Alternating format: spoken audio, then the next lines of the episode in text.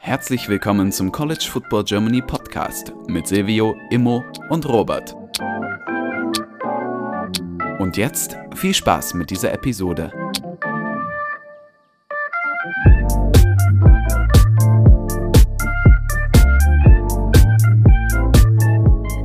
Hallo und herzlich willkommen zurück zu dieser neuen Folge des College Football Germany Podcasts. Mit dabei ist heute Silvio. Moin.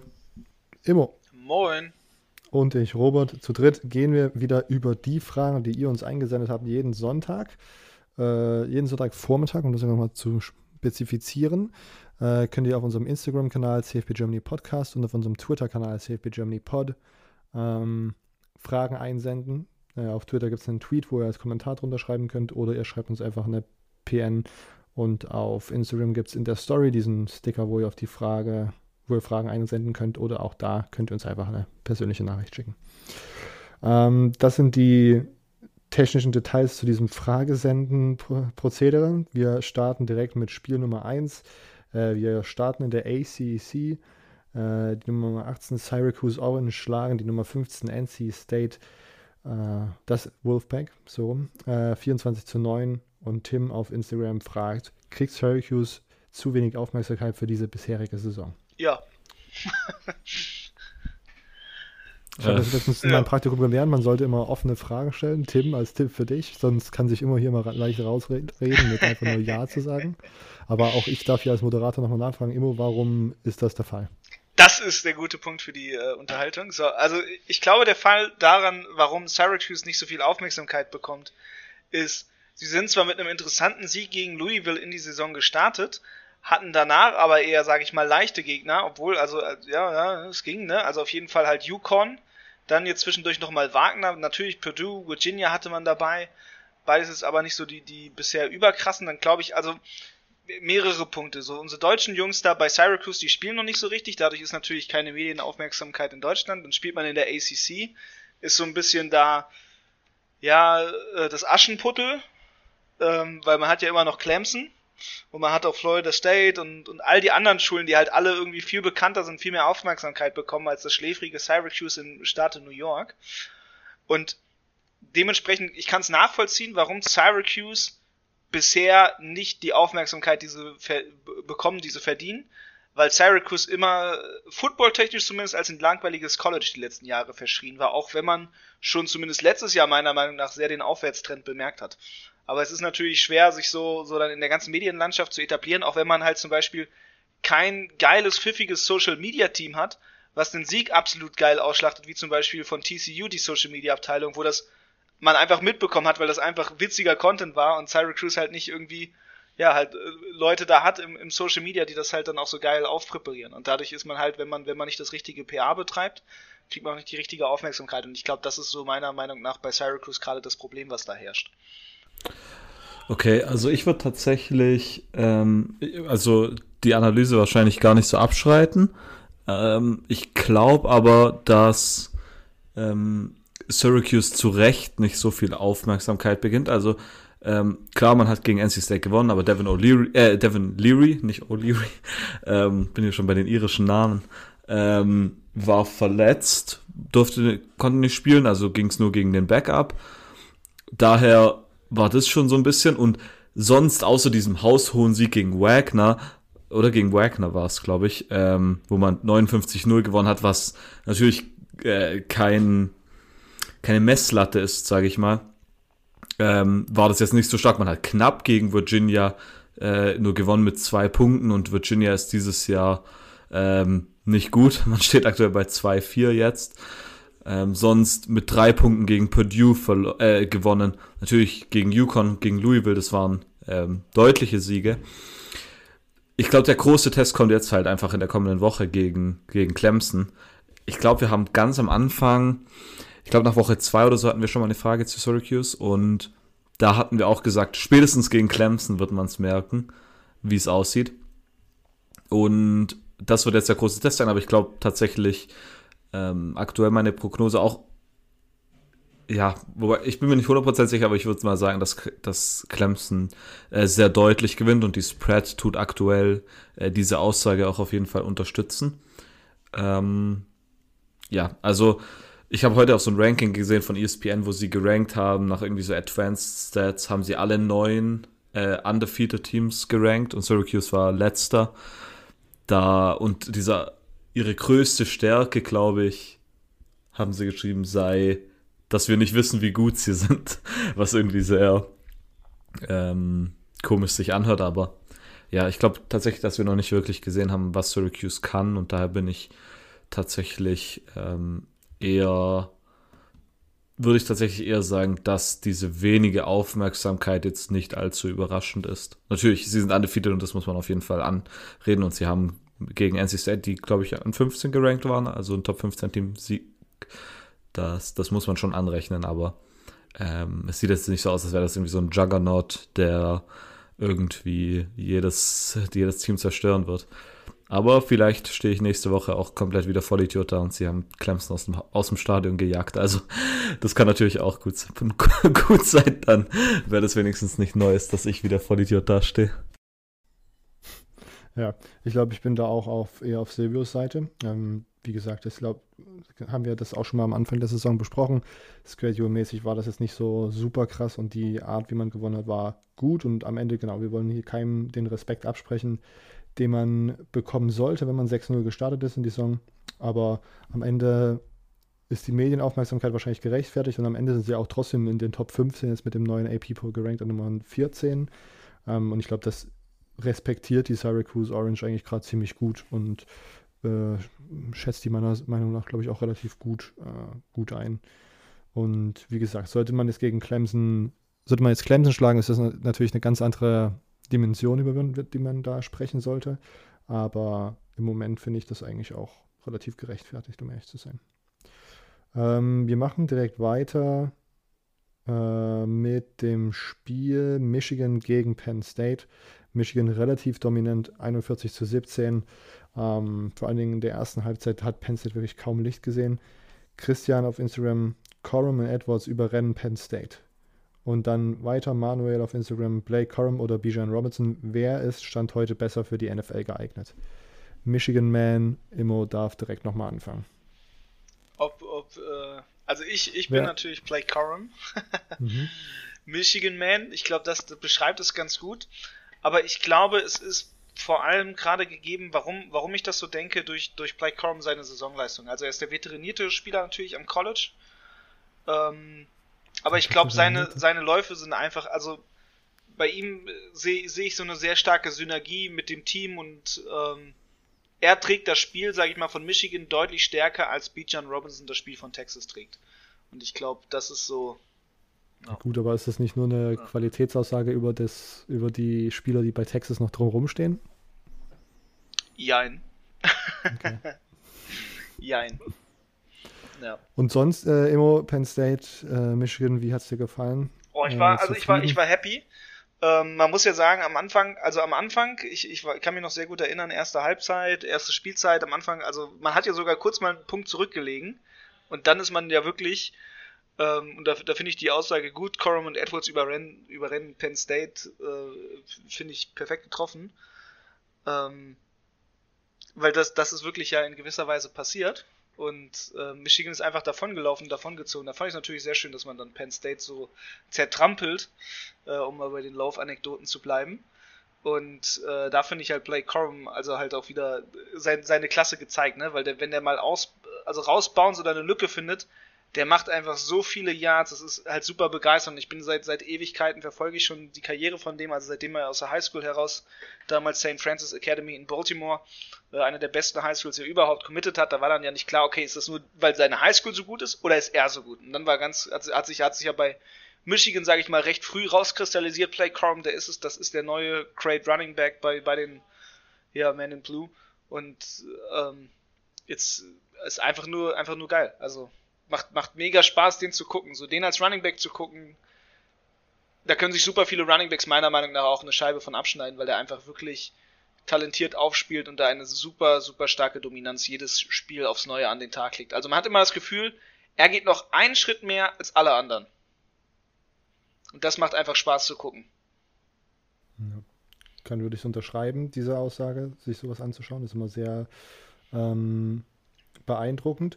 Das Problem ist, dass ich das sage mit meiner Erfahrung, die Saison mir Bijan Robinson anzuschauen. Also auch Bijan Robinson ist manchmal ja. in so Situationen, wo im Grunde schon zwei Verteidiger an ihm dranhängen und er läuft da trotzdem noch für fünf Yards. Und permanent solche absurden Situationen. Ich finde Robinson zum, meiner Meinung nach irgendwie noch ein bisschen interessanter. Ob das jetzt auch Erfolg in der NFL ummünzen wird, das, das ist, glaube ich, auch da, würde Silvio wieder sagen, ist das die falsche, die Frage an den falschen Podcast. Ähm, aber ich finde äh, Bijan irgendwie super interessant, auch von den Maßen. Ich bin mir gerade ziemlich nicht, nicht also zu 100% Blake Corum ist, ist 5'8, um, um das kurz reinzuwerfen. Also er ist schon eher so, so, so ein kleinerer Type, aber ich äh, finde, dafür, dafür macht er sehr viel wett. Ich frage mich jetzt, jetzt gerade, da habe ich jetzt tatsächlich also nicht glaub, den gut genug. Oh, ich kann mir sogar vorstellen, dass er noch größer ist. Auf also, also auf jeden Fall kann ich schon mal so sagen, also Beach Robinson hat mehr die Maße von dem, was heutzutage NFL Running Backs haben. Ich habe gerade schnell mhm. gegoogelt, 6 Feet, also 1,83. Play Chrome ist eher so 1,75 groß mit seinen 5'8. Also Bijan Robinson hat schon mehr die NFL-Maße, ne? Das, das muss man schon lassen und das wird ihn wahrscheinlich von seinem Draft-Profil interessanter machen. Spielerisch bin ich aber halt, also lege ich mich fest, würde ich mehr Play Corum das, das Augenmerk mal geben. Ich lege mich spielerisch auf Bijan Robinson fest. Äh, gute Situation hier für Silvio, uns noch einen Kommentar zu Michigan Penn State zu geben und diesen und den Tiebreaker hier zu geben für de, das Running Back, äh, das Running Back Duell Blake Corum und Bijan Robinson. Das ist natürlich äh, klasse, dass ich mit der größten Autorität, wenn es um NFL-Fragen, diese, diese Frage beantworten darf. Ähm, erstmal sehr, sehr impressive der Sieg von, von Michigan. Also ähm, da braucht man, glaube ich, nichts sagen. Klar, man kann jetzt das Passspiel kritisieren, aber man hat es halt auch einfach nicht gebraucht. Und gegen ein Team wie Penn State, die die ersten Saisonspiele einfach gewonnen haben durch ihre, ihre Run-Defense. Sie hatten die Nummer 4 Run-Defense bis am Samstag. Jetzt sind sie, glaube ich, irgendwie deutlich weiter unten. Ähm, nur äh, die Nummer 5 äh, Run-Defense, sorry also mit äh, Opponent Rushing Yards per Game. Nur Michigan, Illinois, was sehr weird ist, Clemson und ähm, James Madison waren besser. Dann ist es gleich doppelt so impressive, dass man diese, ähm, ja, dieses Laufspiel so, ja, ich weiß nicht, wie ich sagen soll, so dominant hat umsetzen können gegen, gegen Penn State. Und das war sehr impressive. Ich würde tatsächlich auch mit Bijan Robinson gehen. Äh, nicht mal äh, wegen meinem äh, Michigan State Bias, sondern ich habe einfach viel mehr Bijan Robinson gesehen bisher. Und ähm, wie Robert sagt, also, also ich glaube, das war jetzt das, wie ich es verstanden habe. Seine, er sieht einfach schon aus wie so ein NFL Running Back, aber am Ende sind NFL Running Backs ja sowieso irrelevant, wie wir durch Stats wissen. Und am Ende wird irgendwie so ein Siebtrunden-Pick aus keine Ahnung, San Jose State oder so ähm, besser sein. Ähm, aber ich finde, Bijan Robinson sieht massig aus 6, 6 Fuß 220, glaube ich, waren die Master, die ich mal gesehen hatte, die ich im Kopf habe. Also, ähm, ja, Bijan Robinson. Kante. Ja. Das muss man, das muss man lassen, ne? Also der sieht schon kantiger aus, aber dafür hat Daycon bestimmt genauso einen dicken Bizeps. So, nochmal hier die Ehrenrettung. Klar. Ähm, genau. Äh, und wir können direkt mit Bijan weitermachen, denn die Texas Longhorns schlagen nach dem Red River Showdown letzte, also nicht letzten Spieltag, sondern der Spieltag davor, schlagen sie jetzt Iowa State äh, 24-21 weniger dominant als gegen Oklahoma. Ähm, Manuel auf Twitter fragt, die Longhorns spielen nach vier spielen noch vier gerankte Teams. Playoffs mit zwei Niederlagen möglich? Fragezeichen. Was würdet ihr sagen? Sagen wir mal Szenario, ähm, Conference Champ, Big 12 mit zwei Niederlagen, diverse gerankte Siege.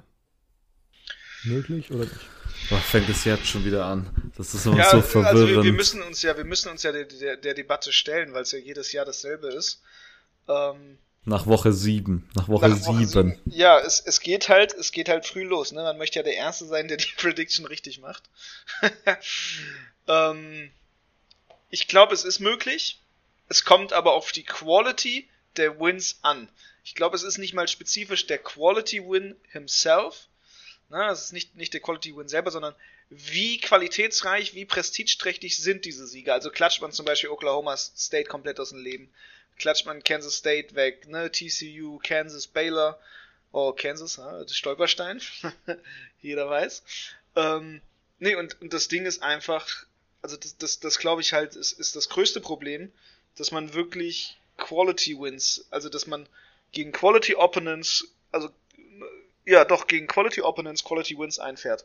Und wenn das nicht passiert, dann, dann ist das problematisch. Also wenn jetzt zum Beispiel TCU, den man erst nach Oklahoma State und Kansas State spielt, also in drei Wochen erst, äh, wenn meine Richtung, oder in vier Wochen sogar, wie ich aufs Datum gucke, und wenn man, wenn man gegen die dann, also die müssen ja auch, sage ich mal, jetzt bis dahin eine super starke Saison abliefern. Also ich glaube, auch das ist das Problem. Also die Gegner, gegen die man spielt, also Kansas State zum Beispiel, TCU, Kansas Baylor, die sollten sich in dem Sinne auch keine Niederlagen erlauben oder halt richtig dominant jetzt ihre nächsten Spiele spielen, damit die Qualität des Texas-Sieges gegen diese Colleges so qualitätsstark rechtfertigt, dass sie ins College dürfen. Und dann ist der Hype, dadurch, dass es Texas ist, eventuell ausreichend genug, um dafür zu sorgen, dass Texas in den Playoffs spielt, weil es immer noch Texas ist. Ich glaube, das ist die Möglichkeit. Also dadurch, dass es Texas ist, haben sie eine Chance, auch mit zwei Niederlagen in die Playoffs zu kommen, weil, wie gesagt, Texas. Um dann so richtig von Alabama weggeklatscht zu werden.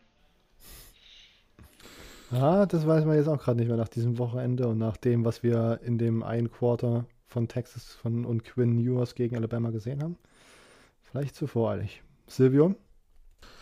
Also ich muss tatsächlich sagen, ich bin dieses Jahr sehr gespannt, wie die Playoffs aussehen weil es sieht danach aus, als hätten wir mal was komplett anderes. Äh, zum aktuellen Zeitpunkt, ich meine, es ist natürlich noch viel zu früh eigentlich für so Aussagen.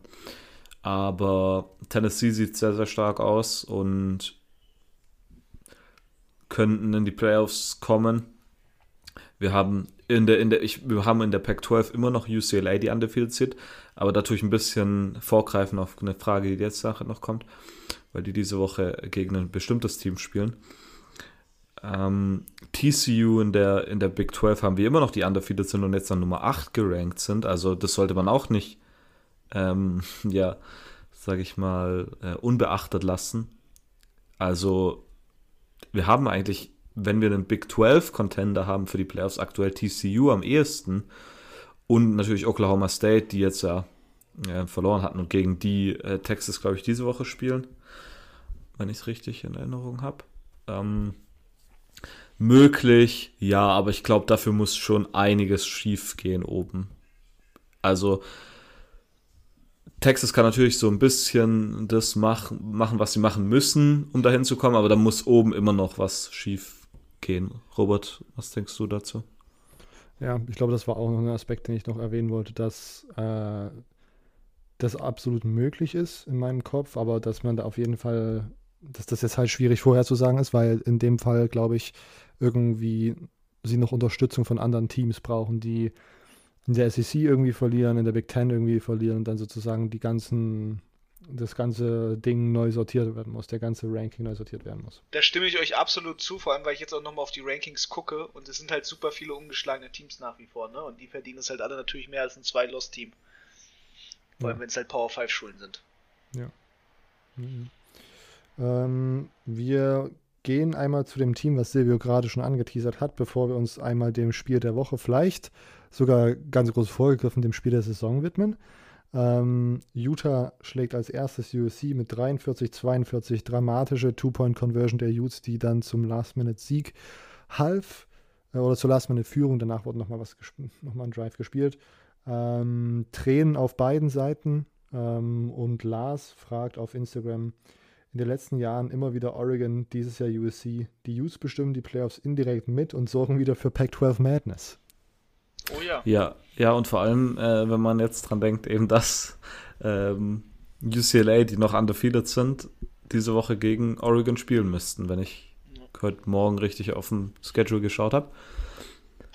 Ähm, und da übrigens äh, geil, um das mal reinzuwerfen, wo wir bei UCLA sind, keine Sau guckt immer noch UCLA. Also das Team ist jetzt könnte 7-0 gehen und äh, immer noch geht keiner ins Stadion gefühlt für deren Spiele.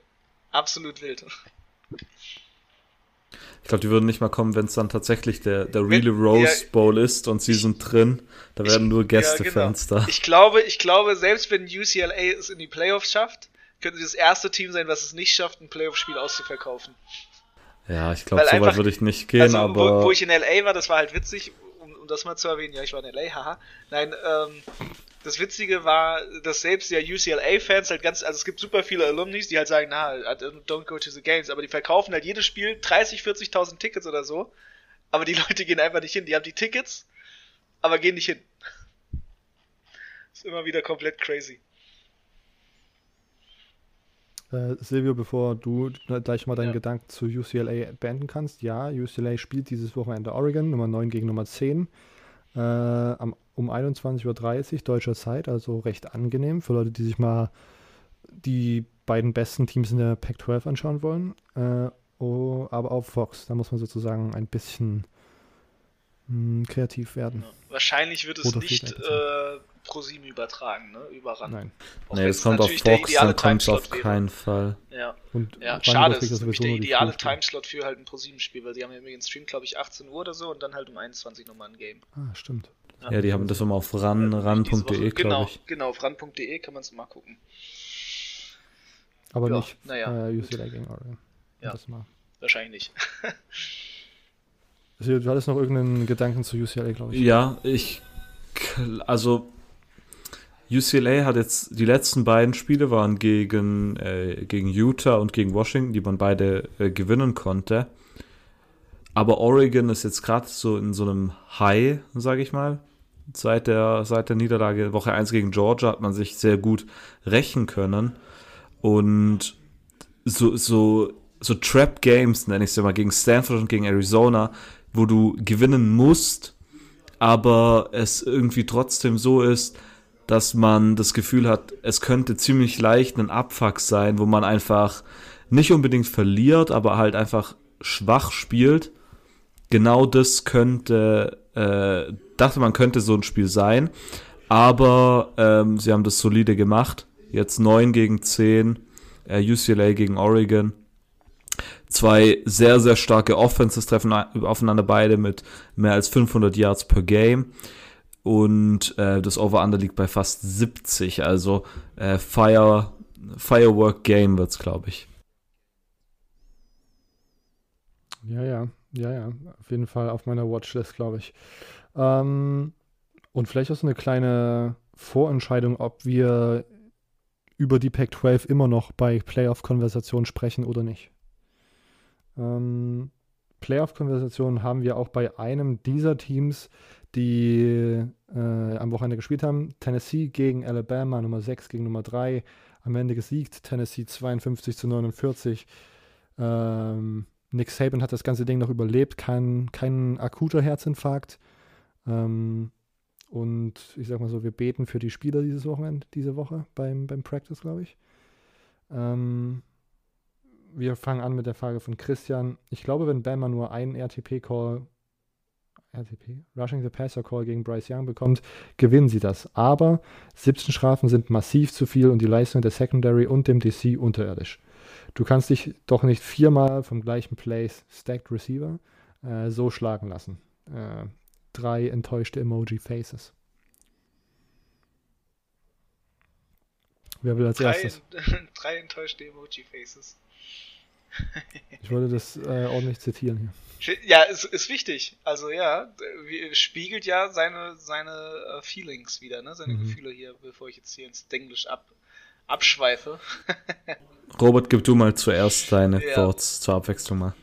Ja. Ähm, ja, ich glaube auch, das, das war ein Spiel auf Augenhöhe gefühlt, aber am Ende zieht sich dann ein, zieht sich dann ein Muster durch, was wir bei den, bei eigentlich ich, will, ich, ich, kann nicht sagen bei allen Alabama-Spielen, weil ich nicht alle gesehen habe, aber alle Spiele, die am Ende knapper waren, als, sie, als man gedacht hat, ähm, hat man diese, dieses, das gesehen, dass Alabama dieses Jahr recht undiszipliniert ist ähm, und überraschend viele Strafen äh, zieht. Nicht zieht, sondern produziert. Und äh, beim ersten Mal, ich glaube, das erste Mal, als mir das aufgefallen ist, war es im Spiel gegen Texas äh, wo Texas mithalten konnte, obwohl man dann dachte, okay, jetzt müsste hier Alabama mal irgendwie den Sack zumachen. Ähm, lag das daran oder, oder habe ich gedacht, ja, das ist vielleicht am Anfang der Saison so, wir sind hier gerade frisch reingestartet, Saban wird das schon irgendwie rum, äh, irgendwie das Schiff schaukeln können, aber im Moment sieht es so aus, als ob das irgendwie ein chronisches Problem ist dieses Jahr und man kann so dann nicht Spiele gewinnen. Und dann kommt diese Leistung von, ähm, von Defensive Backfield und DC in diesem Fall dazu und auch da weiß ich gar nicht, wie, ob ich wie viel Blame ich sozusagen auf, auf, auf Alabama schieben muss, weil man auch, glaube ich, ganz ehrlich sagen kann, dass Tennessee mit diesem offensiven Style, den sie laufen, einfach sehr viele Teams sozusagen alt aussehen lässt. Auf der anderen Seite sollte Bama, wie sie in den letzten Jahren das immer wieder gezeigt haben, eigentlich auch talentmäßig und coachingmäßig so gut aufgestellt sein, dass sie da mithalten können. Haben sie am Ende gemacht. Äh, aber wie gesagt, hätte man da es hätte auch anders ausgehen können. Am Ende ist es nicht aus, anders ausgegangen. ausgegangen. Heute bin ich schon wieder. Äh, ähm, aber ja, also Congrats Tennessee. Es war ein absolutes äh, Megaspiel. Ähm, in den nächsten Fragen können nach eurer Einschätzung können wir direkt nochmal über Playoff-Implikationen und so weiter sprechen. Ich glaube, du hast das äh, ähm, sehr gut zusammengefasst.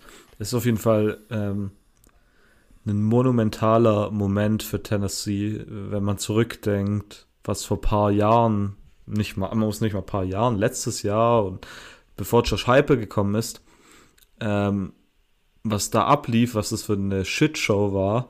Und jetzt steht man einfach in der Prime Position eigentlich, wo man es selber in der Hand hat, in die Playoffs zu kommen. Also man muss eigentlich nichts mehr machen, als nur noch die Restspiele gewinnen. Man hat diesen großen, diesen schwierigen Gegner Alabama einfach besiegt. Und das mit einem Quarterback, also bei, bei Alabama, der letztes Jahr die Heisman gewonnen hat und dieses Jahr wieder als einer der Top-Kandidaten gilt. Also ähm, man hat das wirklich äh, sehr, sehr stark gemacht. Und ja, ich find, bin, bin sehr impressed davon. Also das war wirklich auch ein sehr spaßiges Spiel. Es ist so ein typisches College Football, High-Scoring-Game. Aber das war, war klasse, ja. Kann ich, kann ich nicht mehr dazu sagen. Immo, du, Einschätzung Alabama, Tennessee? Also ich kann mich euch da ganz gut anschließen. Ich, ich fand das von Tennessee sehr beeindruckend. Auch, auch ne, man, man hat so viel ja, Scheiße fressen müssen und auch wirklich so viel Shit-Talk und alles erleben müssen. Ähm, ja, dass das dann doch so ein, so ein Turnover ist vom, vom Programm her, ist halt natürlich super beeindruckend. Ja, und wiederum für Alabama halt, also ich glaube, Coach Chris, ne, also der hat es da mit seiner Frage sehr gut eigentlich auch angesprochen, ähm, dass man sich halt viermal vom gleichen Play, also Stack Receiver, vernaschen lässt, ähm, oder im, im, Sinne der Frage schlagen lassen. Ähm, ja, also das, das, da muss man als Coach dann, also ich, ich glaube mal, äh, Nick Saban wird den hoffentlich ordentlich den Arsch versohlen, so wie er immer beschrieben wird als Person.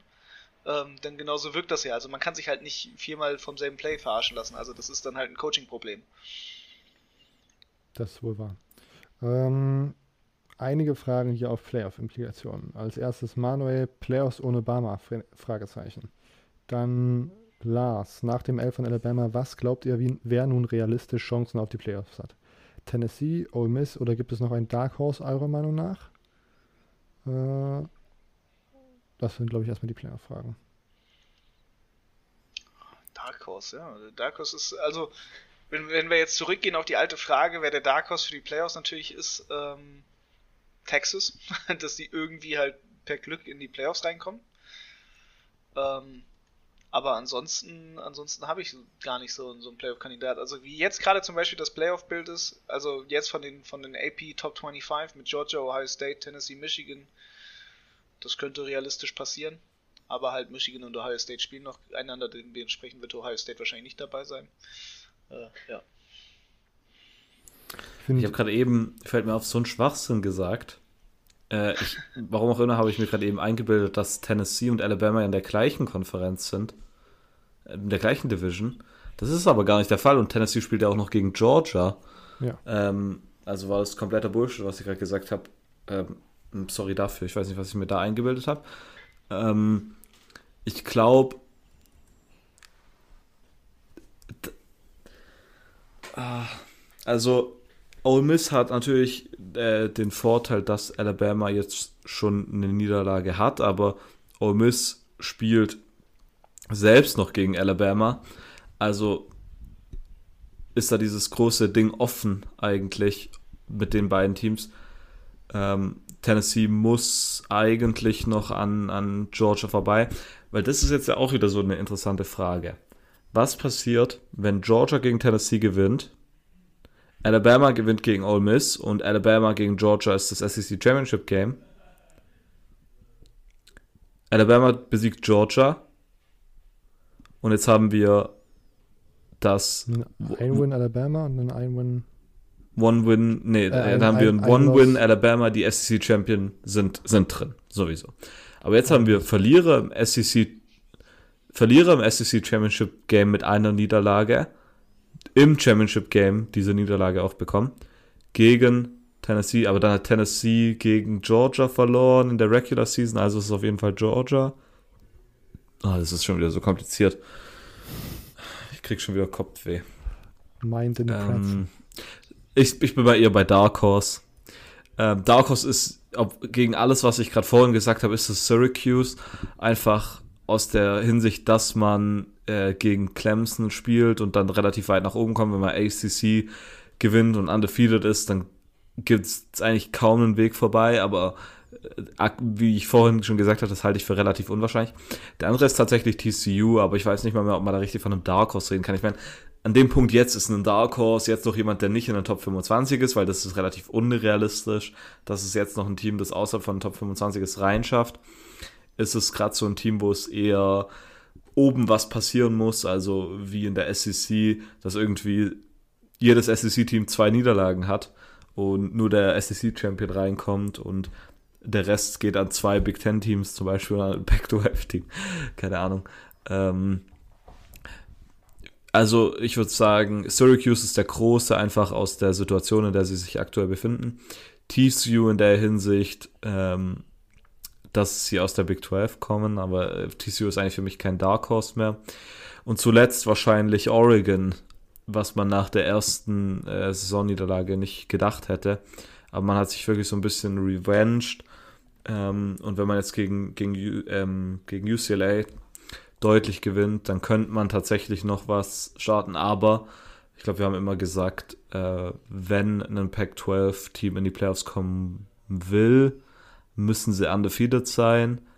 Und wenn das nicht der Fall ist, also es ein One-Loss ist, dann muss oben was schief gehen. Dass etwas schief geht, sieht dieses Jahr tatsächlich so aus. Wir haben ein bisschen Mix-up oben, was auf jeden Fall gut ist. Daher würde ich Oregon noch als Dark Horse tatsächlich bezeichnen. Gut. UCLA hast du jetzt nicht als Dark Horse genannt, weil die noch ungeschlagen sind, oder? Genau, ja. Aber das ist, äh, wie gesagt, dann sollte man TCU eigentlich auch nicht als Dark Horse bezeichnen, weil sie eben schon an 8 gerankt sind. Und ich ja. meine, ja, okay, Oregon ist auch wieder 10, aber wie gesagt, Oregon halt aus der Situation, dass sie schon eine Niederlage haben und unseren Voraussetzungen für ein Pac-12 Playoff-Team, das wir immer haben. Ähm, gut, das macht mir jetzt natürlich so das ein bisschen schwierig, da noch ein weiteres Team zu nennen. Ich will aber noch mal kurz hier auf die SEC zurückkommen als Resident SEC Guy. Äh, Mississippi State hat jetzt dieses Wochenende gegen Kentucky verloren in so einem Cross-Division-Duell. Davor sah das aber auch alles sehr, sehr interessant aus. Äh, wie ein Team, was dann überraschenderweise in einem ab komplett absurden Egg Bowl zum, zum Beispiel auch ein ungeschlagenes Ole Miss nochmal so richtig die Suppe versalzen könnte, sollte es dazu kommen. Ähm, ich bin sehr, sehr gespannt. Ich finde, ja, genau. Ich bin, diese SEC ist für mich mit, diesem, mit dieser Niederlage sehr weit offen. Und sollte es dann tatsächlich auch noch so kommen, dass, äh, oder nee, nicht sollte das dazu kommen, sondern das äh, Tennessee-Georgia-Spiel wird auch nochmal absolut äh, spannend. Ich könnte mir vorstellen, dass es halt spielerisch nicht so, oder nicht spielerisch, aber offensiv powertechnisch nicht so abläuft wie das Bama-Tennessee-Spiel, weil doch Georgia, glaube ich, die Power, Manpower in Defensive Backfield und ähm, offensive Play-Mentalität irgendwie hat, dass dieses Spiel ein bisschen ähm, langsamer gemacht wird und dass da sozusagen nicht irgendwie über 100 Punkte generiert werden. Ähm, wäre meine Bold Prediction, aber das wird auf jeden Fall nochmal sehr richtungsweisend. Deswegen ist diese SEC dieses Jahr irgendwie sehr, sehr spannend und für jemanden, der jetzt sowieso alle Hoffnungen von seinem Team an den Nagel gehängt hat oder an sein Team an den Nagel gehangen hat, ist das, glaube ich, nur eine optimale Situation, dass da diese Conference diesmal so ein bisschen durchmischt wird.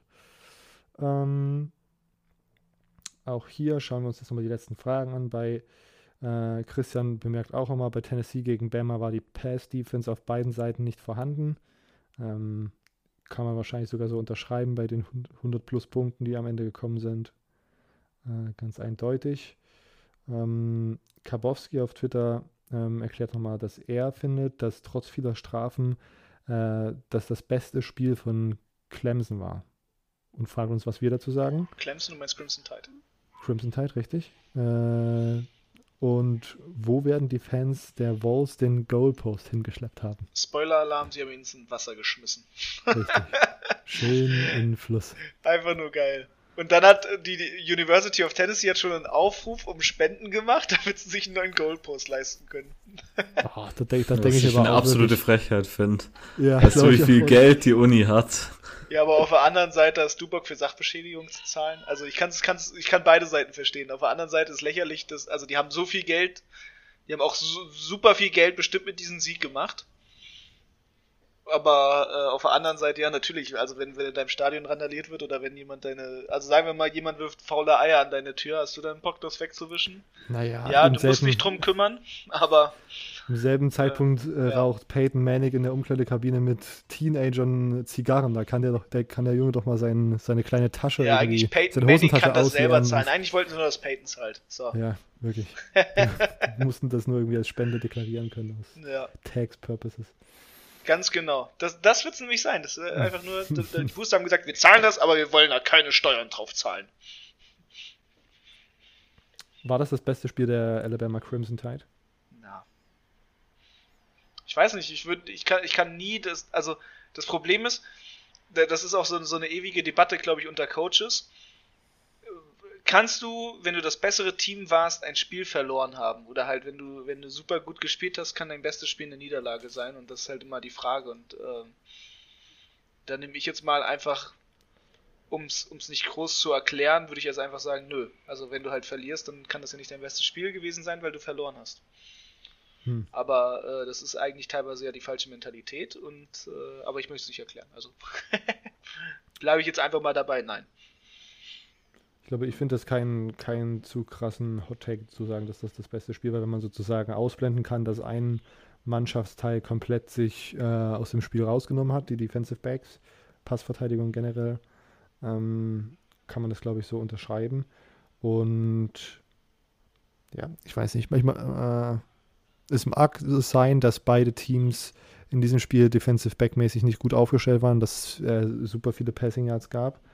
Ähm, aber manchmal meine, meine, mein Take, der irgendwie in meinem Hinterkopf schon sehr lange ähm, brutzelt, ist, dass es manchmal einfach so Spiele gibt, wo auch einfach super Defensive Backfields einfach nicht gut aussehen, weil das einfach den Umständen geschuldet ist. Das ist ein, eine Rivalität in, einem, in der SEC, in der besten Conference im College Football, vor 100.000 Zuschauern, äh, Primetime und dann sind das einfach zwei super Offensiven und dann schaukelt sich dieses Spiel halt irgendwie so hoch. Und dann weiß ich nicht, ob man sozusagen da in die Analyse reingehen kann und sagt, also man, offensichtlich kann man sagen, das war kein gutes Spiel der Passverteidigung, aber sozusagen dieses Spiel irgendwie allen Defensive Backs für immer anzukreien, zu sagen, ach, schaut euch da nochmal an, deswegen sind die nicht gut oder so, da nicht, dass das jetzt jemand hier gerade gemacht hat, aber ähm, da, das ist, glaube ich, so ein bisschen mein Take. Manchmal gibt es einfach Spiele, die High-Scoring enden und man kann es vorher schon so ein bisschen erahnen und die geben vielleicht nicht so super viel ähm, super viel Indizien, wie gut ein Team in der Defense, in der Defense noch aufgebaut ist. Äh, Silvio, du einen Kommentar? Alabamas bestes Spiel Ähm. oder nicht? An sich nicht, ne. Und dann fragt Tim nochmal auf Tennessee gegen Ole Miss im SEC-Finale, Fragezeichen. Habt die beiden Teams das Potenzial, die Saison auf den Kopf... Oh, oh mein Gott, Alter, heute sind meine, meine Vorleseskills sind heute komplett ausgeschaltet. Haben die beiden Teams das Potenzial, die Saison auf den Kopf zu stellen? Ja, also ich meine, Tennessee hat jetzt schon mal gezeigt, äh, dass äh, sie Alabama besiegen können, dass sie ein Top-Team besiegen können. Jetzt müssen sie es nur gegen Georgia wiederholen. ähm, vorausgesetzt natürlich, dass Georgia nicht auch noch irgendwie so ein Game hat, wo sie auf einmal verlieren. Ich meine, sie haben am Anfang von der Saison sehr gestruggelt oder zumindest zeitweise gegen alle möglichen Teams. Ähm, und Ole Miss muss halt gegen Bama gewinnen. Mhm. Also ist auf jeden Fall möglich, was ich am Anfang von der Saison nicht gedacht hätte. Aber dass es wirklich beide Teams schaffen, finde ich aktuell ein bisschen unwahrscheinlich. Ich glaube, wir werden eher so einen Mix bekommen. Entweder Ole Miss gegen Georgia oder Alabama gegen Tennessee Rematch. Also so ein Mix. Am Ende wird sowieso Alabama gegen Georgia, aber das ist jetzt wieder was anderes. Am Ende, ah, du gibst doch bestimmt irgendein Sprichwort, am Ende ist das Wasser wieder flach. Am Ende, die, in der Saison wird hin und her gespritzt, riesige Wellen tauchen auf mit Teams, die äh, überraschend gewinnen und am Ende stehen dann trotzdem wieder Alabama und Georgia im Championship. Das ist die traurige Wahrheit, ja. Ja. Im Champion, im Conference-Finale. Ähm, ja, finde ich tatsächlich eine gute Einschätzung, Silvio. Ich glaube auch, äh, dass Alabama schlagbar ist, haben wir jetzt hier offiziell gesehen. Dass Ole Miss eine, eine absolute, eine absolute offensive Fire, äh, absolut offensives Firepower hat, haben wir auch gesehen. Ähm, dass das wieder in einem knappen Spiel enden kann, wo beide der Teams gewinnen können, absolut logische Erklärung. Ähm, wie gesagt, es gibt nochmal eine Rivalry. Ich will es nur nochmal sagen. Egg Bowl haben immer, Egg Bowls haben immer ihre eigene Dynamiken. Also man kann dann auch ne, man sollte das jetzt nicht irgendwie so runterreden. Es gibt immer in der SEC immer Spiele, die man dann irgendwie weirderweise verliert. Ähm, aber im Moment sieht es fast danach aus. Und die Tatsache, dass wir mit Ole Miss gegen Alabama und Tennessee gegen Georgia nochmal zwei sehr, sehr hochkarätige Spiele in der SEC haben, da freut man sich doch drauf. Und dann spricht man auch gar nicht von der Rivalry Week, wo man dann ja auch nochmal ähm, Alabama Auburn hat, auch es auch noch Alabama LSU gibt, was vielleicht nicht so ein, was vielleicht mehr eindeutig werden könnte, aber was halt auch immer die Vibes ziemlich hoch hat, wenn das abends gespielt wird. Ähm, ja. Gut, äh, Immo, willst du noch was dazu sagen oder rappen wir hier an der Stelle ab? Hippe die Hip-Hop, nö, äh, nö, können rappen. Rappen wir. Vielen Dank, dass ihr unsere, oh Gott, oh, Vielen Dank, dass ihr eure Fragen eingesendet habt. Vielen Dank, dass ihr zugehört habt. Ihr hört uns nächste Woche Mittwoch wieder. Bis dahin, ciao.